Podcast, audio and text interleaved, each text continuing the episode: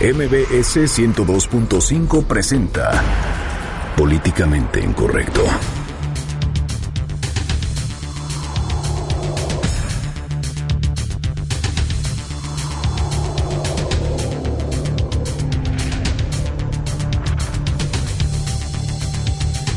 Avanza el proceso para el envío del jefe del cártel de Sinaloa, Joaquín El Chapo Guzmán, a la Unión Americana. Investigan a cinco integrantes de la oficina del juez Vicente Bermúdez Zacarías, quien fue asesinado el lunes pasado allá en Metepec. Ahora la Secretaría de Movilidad de la Ciudad de México será la encargada de la operación y regulación de los parquímetros. Y Haití tardaría 50 años en levantarse de las ruinas por los desastres naturales. En Twitter con el hashtag políticamente incorrecto y en mi cuenta personal, arroba Juan estaremos al pendiente de todos sus comentarios. Y en estos momentos lanzamos la pregunta de este día. ¿Usted está a favor o en contra de que los parquímetros sean operados por la CEMOVI? y Vicente Fernández y el diputado federal Carlos Lomelí, los asistentes al debate de los candidatos presidenciales de Estados Unidos. Bienvenidos, esto es Políticamente Incorrecto.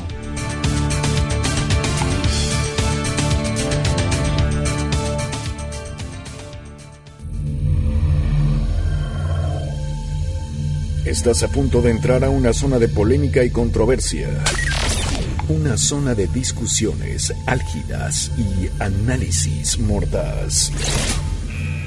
Estás entrando al terreno de políticamente incorrecto. Entra bajo tu propio riesgo.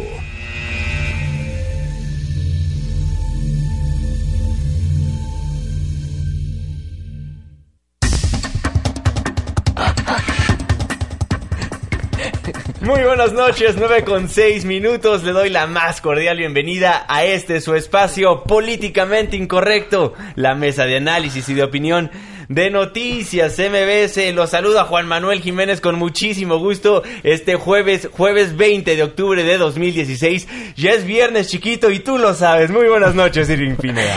¿Cómo están? Qué gusto llegar a este jueves. Qué bueno que andan por acá. Vamos a estar juntos de aquí hasta las 10 de la noche. Así que bienvenidos. Vamos poniéndonos en la misma frecuencia de una vez. Las cuentas de Twitter, arroba Juanma Pregunta y arroba Irving Pineda. Ahí recibimos todos sus comentarios y todo el día, ¿eh? Si usted nos echa un tuitazo a las 5 de la mañana, se los contestamos a las 2 de la tarde y luego aquí a las 9 de la noche, pero también lo invitamos para que nos marque a cabina al 5166-1025. Hay temas importantes que revisar esta noche.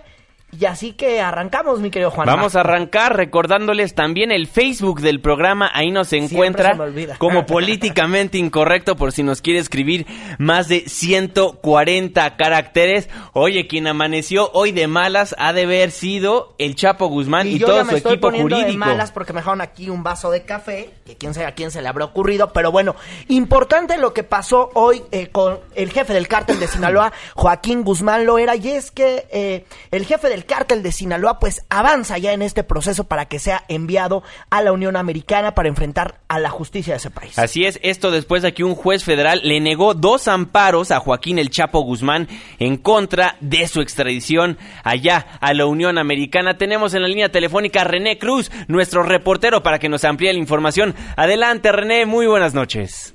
Juan Manuel, muy buenas noches. La Procuraduría General de la República informó que este jueves recibió la notificación de cinco resoluciones emitidas por el Juzgado Decimotercero de Distrito de Amparo en materia penal de la Ciudad de México relativas a los juicios de amparo interpuestos por Joaquín El Chapo Guzmán contra los acuerdos emitidos por la Secretaría de Relaciones Exteriores en los que concede su extradición.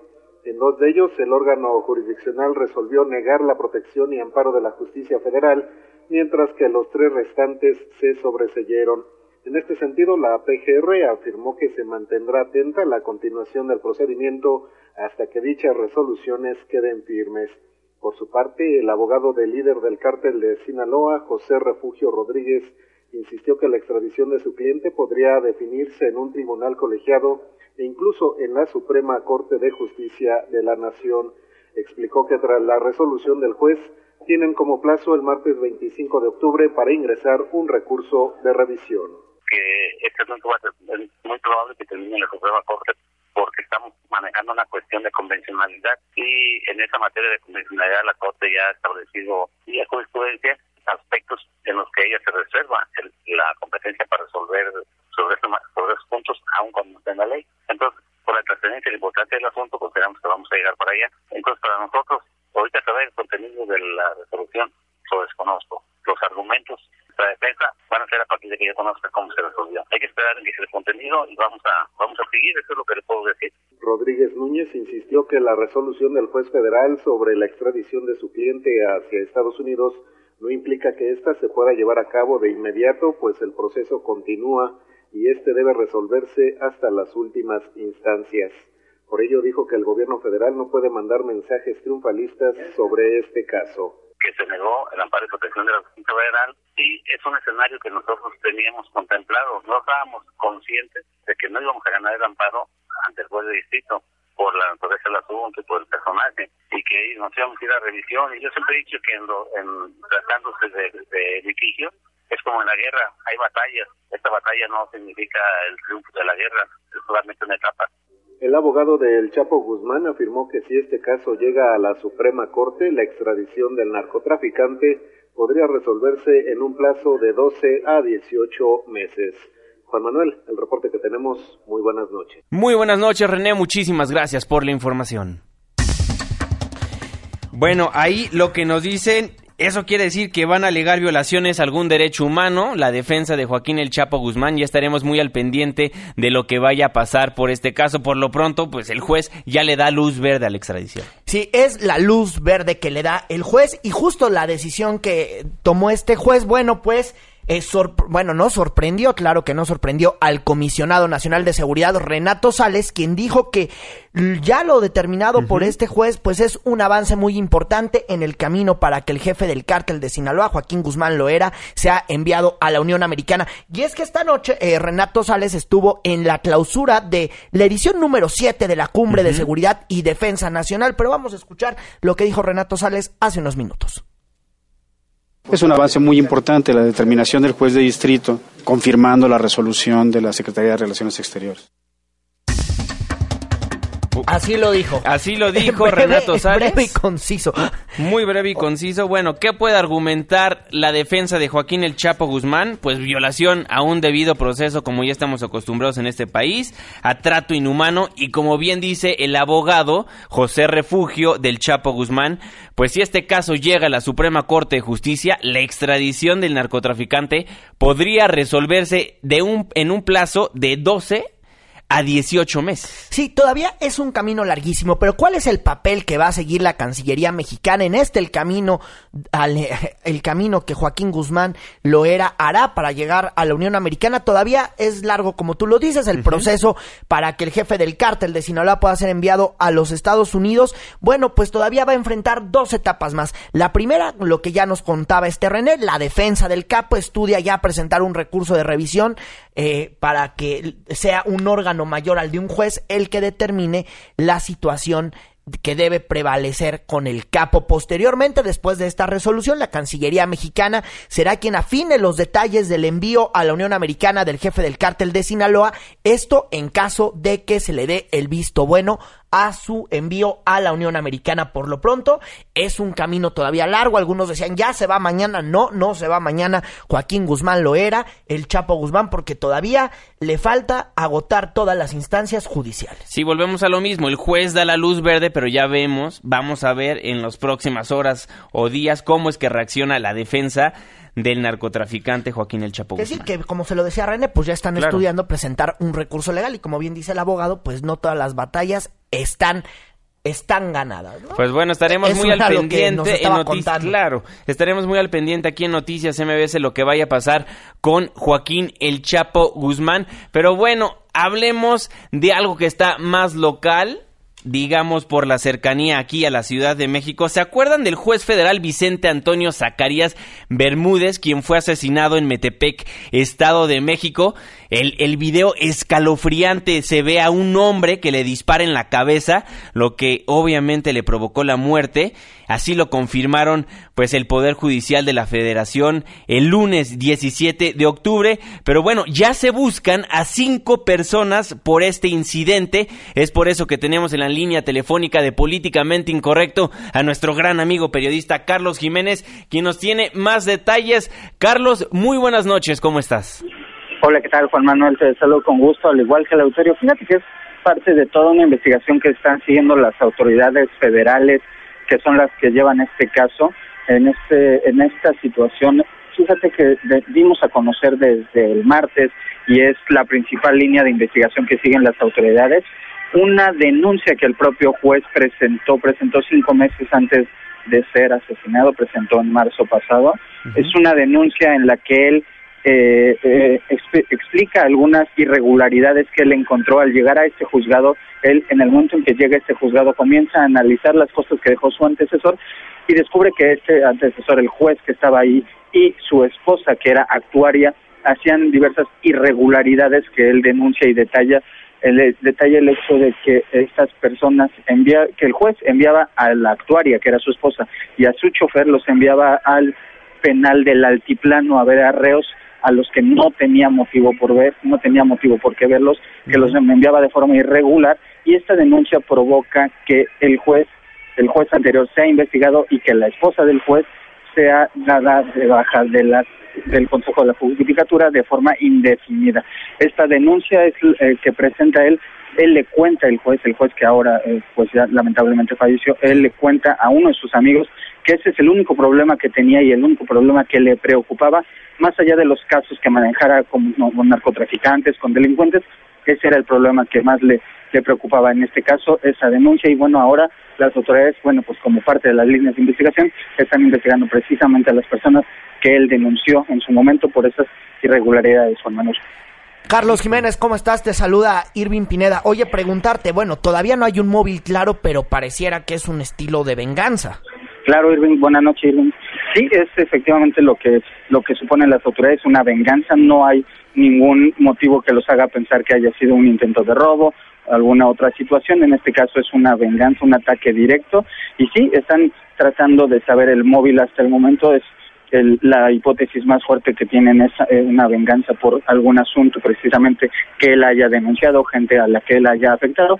Y en este caso, esto que les comentábamos, esta denuncia que él presentó y que afectó directamente a la esposa del juez, a la actuaria que fue suspendida, y al juez anterior, pues, ah, y también al chofer, porque también déjenme agregar que una de las personas a las que enviaban hacer estas notificaciones a los reos del altiplano era el chofer del ex juez, entonces es algo que era, bueno, bastante irregular y que provocó la suspensión de, de dos actuarios de este, de este juzgado y es, es parte de lo que ahora las, las autoridades están, están investigando. Y otra cosa que podemos resaltar es que 15 días antes de, de que se cometiera este crimen, el propio juez le contó a uno de sus amigos que él había visto ya que dos personas en motocicleta lo habían seguido.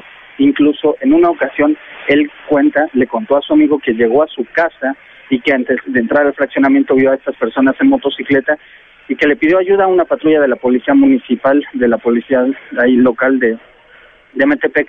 Esta patrulla lo acompaña hasta la puerta de su casa y bueno, las personas que estaban en la moto lo, se van, se retiran de ahí.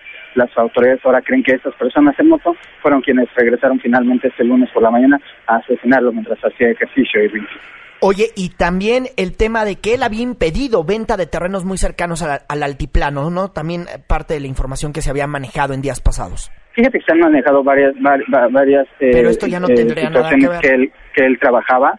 Se manejó en algún momento incluso que él fue quien eh, impidió la extradición del Chapo, situación que, que tiempo después fue aclarada porque efectivamente el juzgado donde él está adscrito actualmente llevó este caso, pero él no estaba en ese juzgado cuando ese caso lo llevó. De hecho, quien estaba era el ex juez que después él denunció por las irregularidades.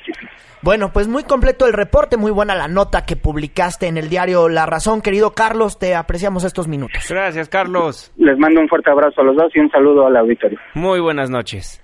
Buenas noches.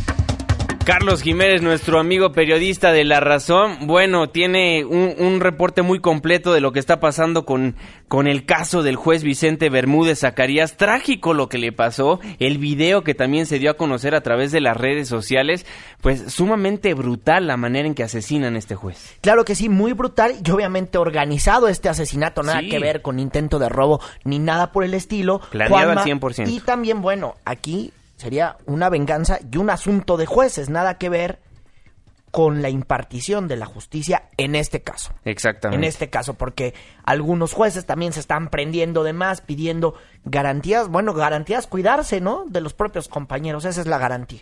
Pues bueno, ahí la información al momento. ¿Usted qué opina? Nuestras cuentas de Twitter, arroba Juanma Pregunta. y arroba Irving Pineda. Oigan, y para que vean que sí les hacemos caso en redes sociales, nos están llegando varias denuncias y en lo particular a mi cuenta de Twitter y al, al- a mi correo personal. Nos están llegando varias denuncias de vecinos de la calle 647 de la unidad San Juan de Aragón, en la delegación Gustavo Amadero, porque temen que una casa de habitación, una casa habitación ubicada en esa calle esté siendo utilizada por la delincuencia organizada. A ver, atención, Policía Federal, Procuraduría General de Justicia de la Ciudad de México y atención también pues autoridades delegacionales. Es la calle 647 se presume que está siendo utilizada por la delincuencia organizada a mitad de semana. El dueño de la casa del número, número 179 fue despojado de su propiedad durante los primeros minutos del jueves. Se metieron al patio y aunque llamó a la policía, estas no intervinieron en un descuido. Cuando abrió la puerta, dos individuos entraron al lugar, lo sacaron del patio y ya no pudo volver a su casa. Se presentó por parte una denuncia. eh, al- el señor despojado presentó una denuncia ante la oficina del MP cercana, pero no se ha hecho ninguna investigación hasta ahora. También se ha, se ha pedido el apoyo de la policía capitalina, pero estos no quieren pues meterse al domicilio porque presumen que pueda haber un enfrentamiento. Desde ese día hay un, intenso movimiento en el domicilio, vehículos de lujo que se estacionan afuera y hacen rondines por esa calle y calles aledañas. Algunos vecinos intentaron ayudar pues a la persona que le despojaron de su casa, pero les toman fotos. Otros- unos vecinos más han reportado, han armado juntas vecinales, pero no hay ninguna autoridad que llegue a la calle 647 allá en la unidad San Juan de Aragón. Pues atención Policía Capitalina, atención Procuraduría Capitalina. ¿Qué onda? ¿Qué es lo que van a hacer? ¿O qué? ¿Vamos a esperar a que sea como, como los Claudios en algún momento en la Condesa? Eh, ¿O son los Claudios los que están ahí? Eh, ¿Qué organización es? Porque todo parece más allá de eso, Juanma, que es la delincuencia organizada tomando domicilios en la delegación Gustavo Amadero. ¿Qué es Pues lo que bueno. van a hacer? ¿Qué es lo que van a hacer? A ver, señores, ahí está la denuncia, ya está en el MP, ya está en el radio. ¿Qué, más falta o qué onda? Estamos muy al pendiente de todos los casos que nos hacen favor de llamar, de mandarnos a través de nuestras cuentas de Twitter, en Facebook, en el correo del programa, en nuestros correos personales. Se lo agradecemos, le agradecemos la confianza por escucharnos y por supuesto por darnos a conocer tantos casos de impunidad y de violencia que se viven en la Ciudad de México y alrededor de la República Mexicana. Aprovecho para saludar a todos los estados de la República que nos hacen el favor de sintonizarnos también. Y bueno, como ese caso, hay muchos y estaremos aquí en Políticamente Incorrecto muy al pendiente de ellos. Tenemos que hacer la primera pausa comercial de este programa, pero no se vaya porque al regresar vamos a contarle de los parquímetros. Se mueve la responsabilidad de una secretaría a otra. ¿Usted qué opina? 5166-1025. Una pausa. Ya volvemos.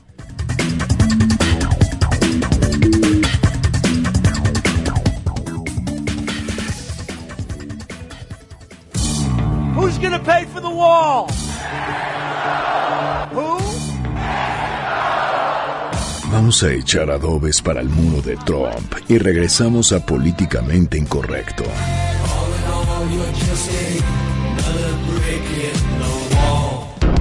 Porque tu opinión es importante, llámanos al 5166-1025. Continuamos.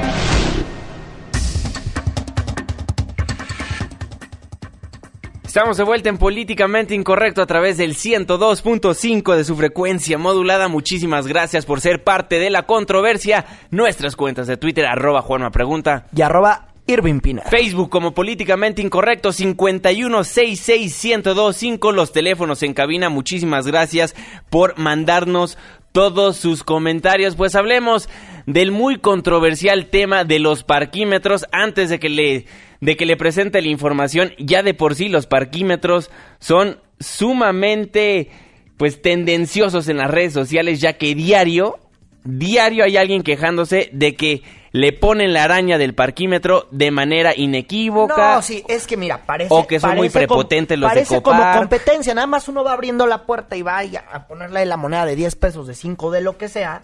Y entonces hay veces que ya te andan poniendo la araña. Parece que te andan cazando. Eso molesta mucho. También, hoy por hoy no sabemos. Pues ese dinero de ¿A lo que uno va paga por acomodar su coche, ¿a dónde va? O sea, no hemos visto ese tipo de obras majestuosas, porque además, imagínense, en la Condesa, y por decir algunas zonas, ¿no? La Condesa, la Nápoles. Polanco, Bueno, aquí, Anzures, Polanco, aquí al lado. Anzures, aquí, aquí afuera de MBS, ¿cuánta lana no se va en pagar dinero por acomodar tu auto? Exactamente. Alfonso Ramírez del municipio Nezahualcóyotl nos dice, pienso que los parquímetros son otra caja chica de Miguel Ángel Mancera.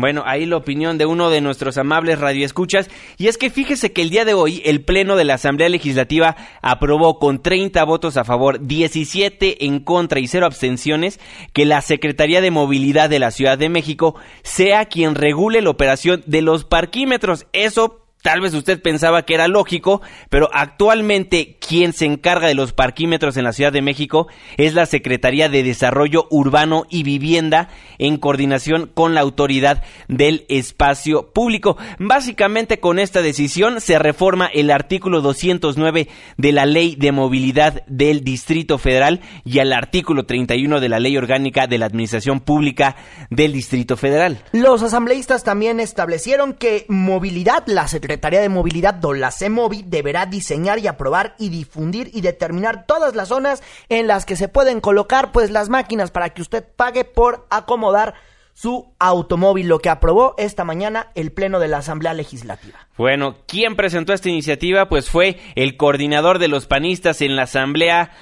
Jorge Romero, a quien ya tenemos en la línea telefónica de Políticamente Incorrecto. Coordinador, diputado, muy buenas noches, ¿cómo está? Buenas noches, Irving. Buenas noches, Juan. Buenas noches a todo tu auditorio. Oiga, diputado, a ver, explíquenos, ¿por qué pasar el control de parquímetros de la Secretaría de Desarrollo Urbano y Vivienda a la Secretaría de Movilidad? Mira, nosotros como PAN, y me parece que somos muchos más diputados, creemos que el programa de Ecopark, que es un programa que sin duda, el, de parquímetros, así se llama formalmente, de Ecopark, es un programa que sin duda en esta ciudad, para muchos eh, es un programa bueno, hay, hay, hay quienes lo aplauden mucho, para muchos otros es un programa que no ha funcionado.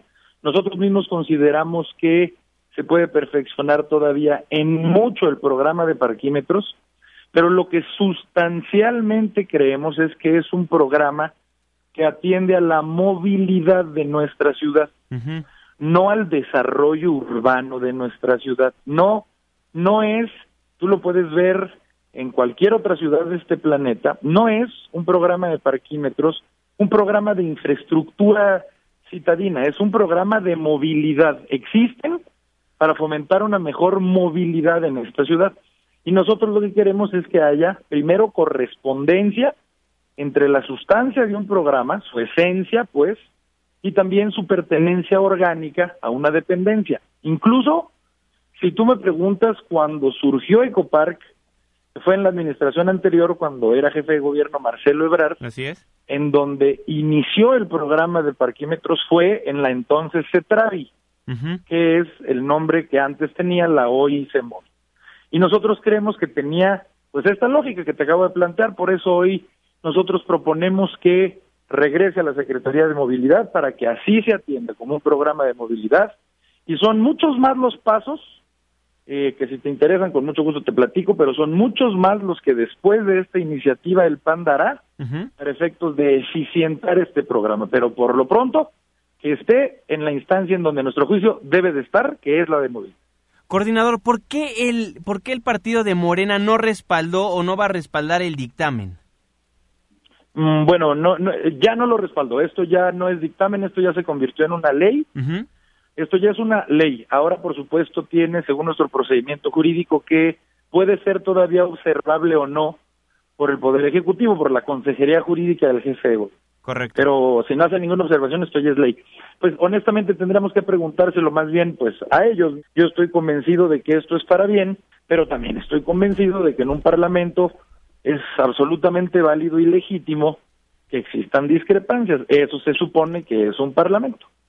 Oye, Jorge, eh, a ver, preguntarte rápidamente, ¿qué va a pasar con todo, eh, con toda esta lana que, que se recauda, pues, porque uno eh, vaya y acomode, acomode su, su, su coche? A ver, dime algo, también ustedes se van a meter en este asunto porque también a muchos vecinos no les queda claro qué pasa con la lana en sus colonias y ahora que ya lo va a tener Semovi, pues también hay que estar mayormente vigilando la lana. Mira, este es el tema, como te decía, de los que vamos a tratar subsecuentemente. Este es de los más importantes temas que nosotros queremos resolver.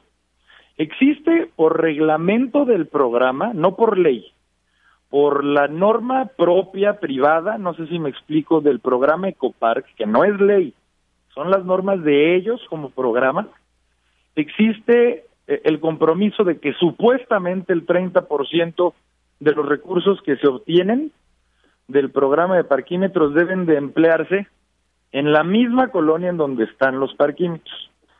Y bueno, la verdad es que nadie hemos visto esos recursos. Es decir, nosotros queremos ahora formalizar en la ley el paso que sigue para Acción Nacional es que abra en la ley, no en el, no en el, no en la normatividad de este programa, sino en la ley conste que ese 30% de los recursos tengan que ser utilizados en esas colonias y que además exista todo un procedimiento que hoy no está completo, que no deja satisfechos a nadie, ni a las autoridades delegacionales, ni a los vecinos, ni a la Secretaría de Finanzas, ni a la entonces Autoridad del Espacio Público, es decir, a nadie, para que ahora existan reglas caras de recaudación y por supuesto que la gente vea que donde hay parquímetros existe un auténtico beneficio, no solamente en que existan lugares de estacionamiento y sobre todo que se cumpla con la esencia misma de un parquímetro que es, por donde lo veas, desincentivar que la gente use el coche,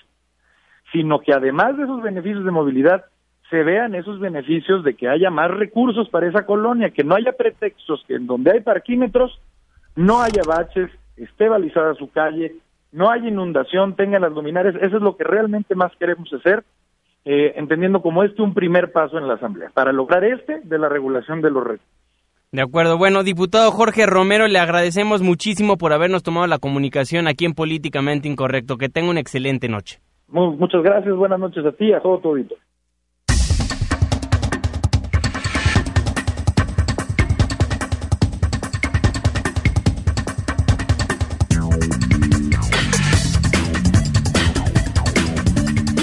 Importantísimo lo que nos está comentando el coordinador eh, de los asambleístas panistas, Jorge Romero. Oiga, y además, mire, imagínese la lana de todo lo que uno se recauda por andar acomodando autos. Pues, le cae nada más y nada menos que al titular de la CEMOVI, Héctor Serrano, que siempre en las campañas se acusa de que él anda regalando despensas y por doquier comprando el voto. ¿Qué tal, Juan? Sí, también nos dice Roberto, mucha gente enojada en cuanto a este tema. Nos dice, recordemos que que más de la mitad de lo que recaudan los parquímetros se van a los concesionarios, no a la ciudad ni al vecindario. Tienes toda la razón, Roberto. También nos dice Ramiro, felicitaciones por el programa. Muchísimas gracias, Ramiro. Estoy en desacuerdo en cuanto a los parquímetros porque un compañero dejó su auto y pagó el parquímetro, pero aún así le pusieron el inmovilizador o la llamada araña y tuvo que pagar la multa. Fue una situación totalmente arbitraria. Como este caso, Ramiro, hay muchísimos, bueno, a mí me pasó una vez, el día de mi cumpleaños, una vez así me, así me la aplicaron. Oye, también alguien me, me, me dice en Twitter, ¿será el cochinito para la campaña de Serrano? Pues esperaríamos todos que no, pero anda de suerte. La verdad es que don Serrano,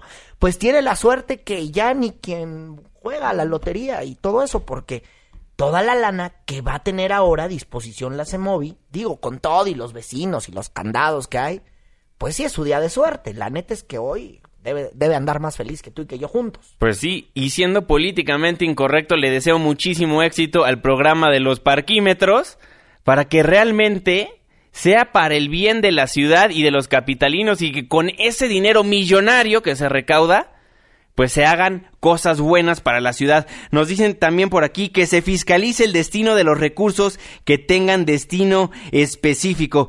Sí, así es. Hay que, hay que tener muy en cuenta eso. Ya se lo decíamos al diputado Jorge Romero. Estaremos muy al pendiente de lo que vaya a pasar ahí, porque no queremos que se convierta en la caja chica de algún funcionario.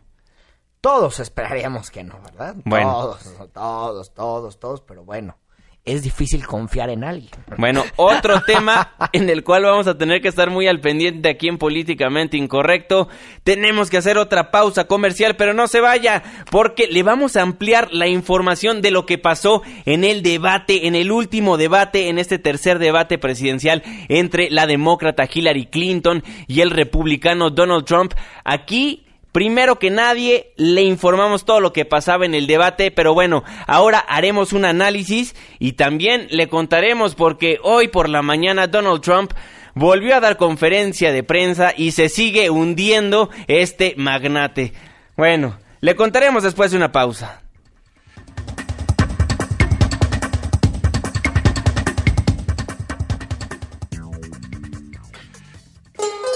Vamos a Veracruz y a ver si regresamos a Políticamente Incorrecto. Pórtense bien. Todos sabemos quiénes andan en malos pasos.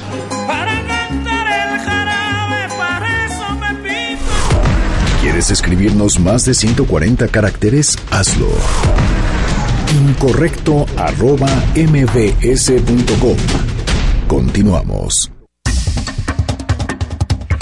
Estamos de vuelta en Políticamente Incorrecto a través del 102.5 de su frecuencia modulada. Bueno, a 16 días del paso del huracán Matthew que causó pues un desastre allá en el país caribeño de Haití, la situación humanitaria pues continúa siendo difícil. Esto por los obstáculos que hacen la lenta llegada de ayuda. Tenemos en la línea telefónica de Políticamente Incorrecto al embajador de Haití en México, al señor Guy Lamoth. Embajador, muy buenas noches, ¿cómo está? Muy buenas noches, un placer de hablar con las mexicanas y los mexicanos esta noche. Embajador, pues cuéntenos, tengo entendido que usted viene regresando de Haití. ¿Cómo está el país ahorita? ¿Cómo podemos hacerle sus amigos mexicanos para poder contribuir a esta crisis? Bueno, como usted lo sabe, dos días de lluvia, dos días de viento, dos días de inundación, y también eh, dos días de catástrofe con Machu, dos departamentos, el sur y la Grandes, prácticamente destruidas, y también eh, una población que digamos que está en alerta de manera permanente, eh, fue suficiente ese, catastro ese catástrofe para dañar la agricultura del sur y de la Grandance, la, la ganadería de esta zona, los hoteles de la zona, la, y también la población que ahora prácticamente está en el aire, para decir.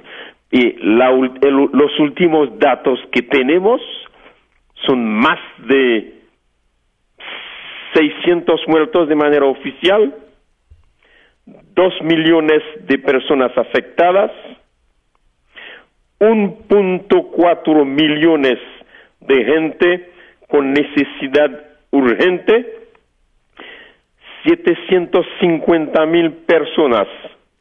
Necesitamos una ayuda humanitaria urgente para ellos para los tres próximos meses al nivel educativo 116 mil niños de 6 años a 14 años no pueden ir a la escuela porque las escuelas están destruidas en la zona. Hay 117 escuelas destruidas. Entonces, lo, lo más importante ahora es responder a la emergencia para permitir a esa gente de comer, de beber, de vestirse y después hacer planes para no para reconstruir, para construir el departamento del sur y de la Granada. El único dato que no tengo hasta ahora es la evaluación en dólares de, las de, los desastres ocasionados por el huracán Matthew, pero lo vamos a tener, digamos, dentro de unos días, porque Haití tiene con el Banco Mundial un equipo que está sobre el terreno para evaluar en dólares. Pero con esas cifras, usted puede imaginar que un país de 27 mil kilómetros, con una población de 10 millones de habitantes, ¿en qué situación, la situación que estamos enfrentando?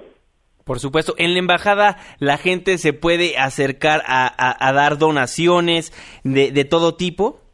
Sí, lo que hagamos ahora, como es un periodo de emergencia, estamos recibiendo eh, productos a la embajada, principalmente medicamentos. Okay. Medicamentos.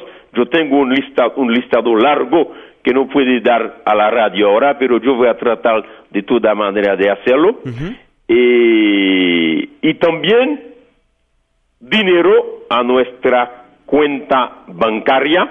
¿Cuál es? Eh, ahí te voy a dar el número de la cuenta bancaria después, porque eh, una cuenta bancaria al nivel a la a la a la Scotiabank, a la Scotiabank y recibimos a la embajada cada día eh, de la 9 a la 4, de la 9 a la 4 los eh, los productos de parte del de parte del público de parte del público de la sociedad mexicana.